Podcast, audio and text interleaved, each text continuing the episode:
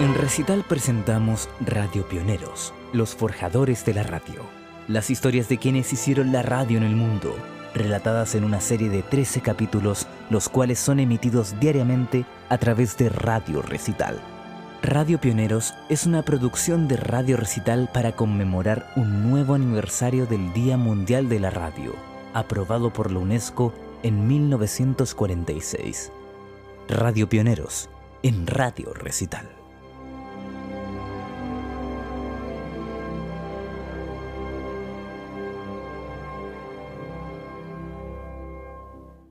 Hoy, Guillermo Marconi.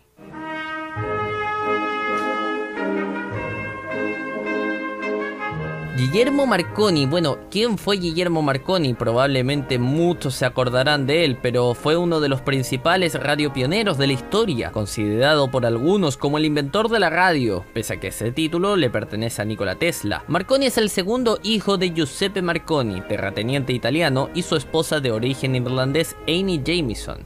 Estudió en la Universidad de Bolonia. Fue allí donde llevó a cabo los primeros experimentos acerca del empleo de ondas electromagnéticas para la comunicación telegráfica. En 1896, los resultados de estos experimentos se aplicaron en Gran Bretaña entre Pennard y Weston.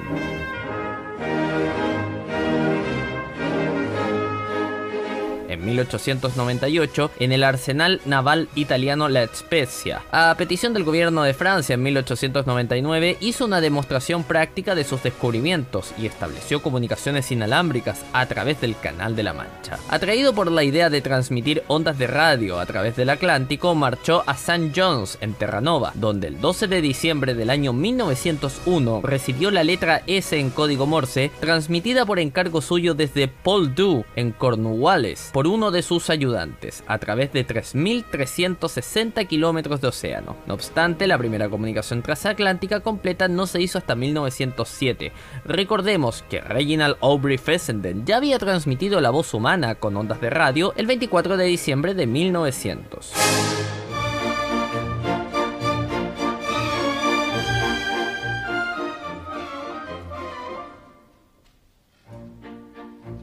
Ya para 1903, Marconi estableció en los Estados Unidos de Norteamérica la estación WCC para transmitir mensajes de este a oeste, en cuya inauguración cruzaron mensajes de saludos el presidente Theodore Roosevelt y el rey Eduardo VII del Reino Unido. En 1904 llegó a un acuerdo con la Oficina de Correos Británica para la transmisión comercial de mensajes por radio. Ese mismo año puso en marcha el primer periódico oceánico a bordo de los buques de la línea Cunard, que recibía las noticias por radio. Su nombre se volvió mundialmente famoso a consecuencia del papel que tuvo la radio al salvar a cientos de vidas con ocasión de los desastres del Republic en 1909 y del Titanic en 1912.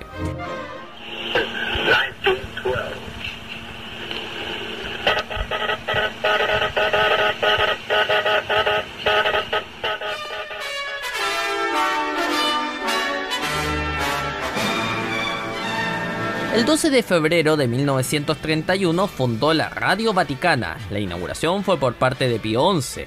Marconi quiso introducir personalmente la primera alocución del Papa y anunció en el micrófono, con la ayuda de Dios, quien coloca tantas fuerzas misteriosas de la naturaleza a la disposición del hombre, he sido capaz de preparar este instrumento, el cual dará a los fieles de todo el mundo el gozo de escuchar la voz del Sagrado Padre. Uno de sus legados fue la ley Marconi, que es la relación entre la altura de las antenas y la distancia máxima de señalización de las transmisiones de radio.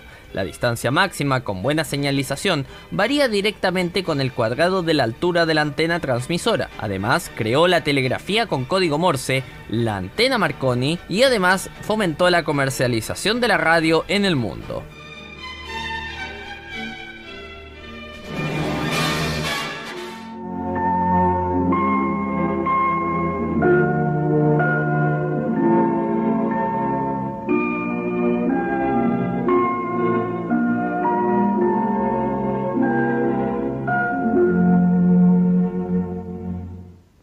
Laudetur Jesus Christus.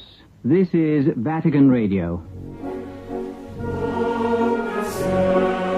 Guillermo Marconi falleció el 20 de julio de 1937 a la edad de 63 años, producto de un infarto agudo al miocardio. En la actualidad se le homenajea de muchas maneras. Por ejemplo, la Academia Holandesa de Radio otorga anualmente el premio Marconi a los programas más sobresalientes de radio y la Asociación Nacional de Locutores de los Estados Unidos de Norteamérica otorga anualmente los NAB Marconi Radio Awards, también a los programas y estaciones de radio más destacadas.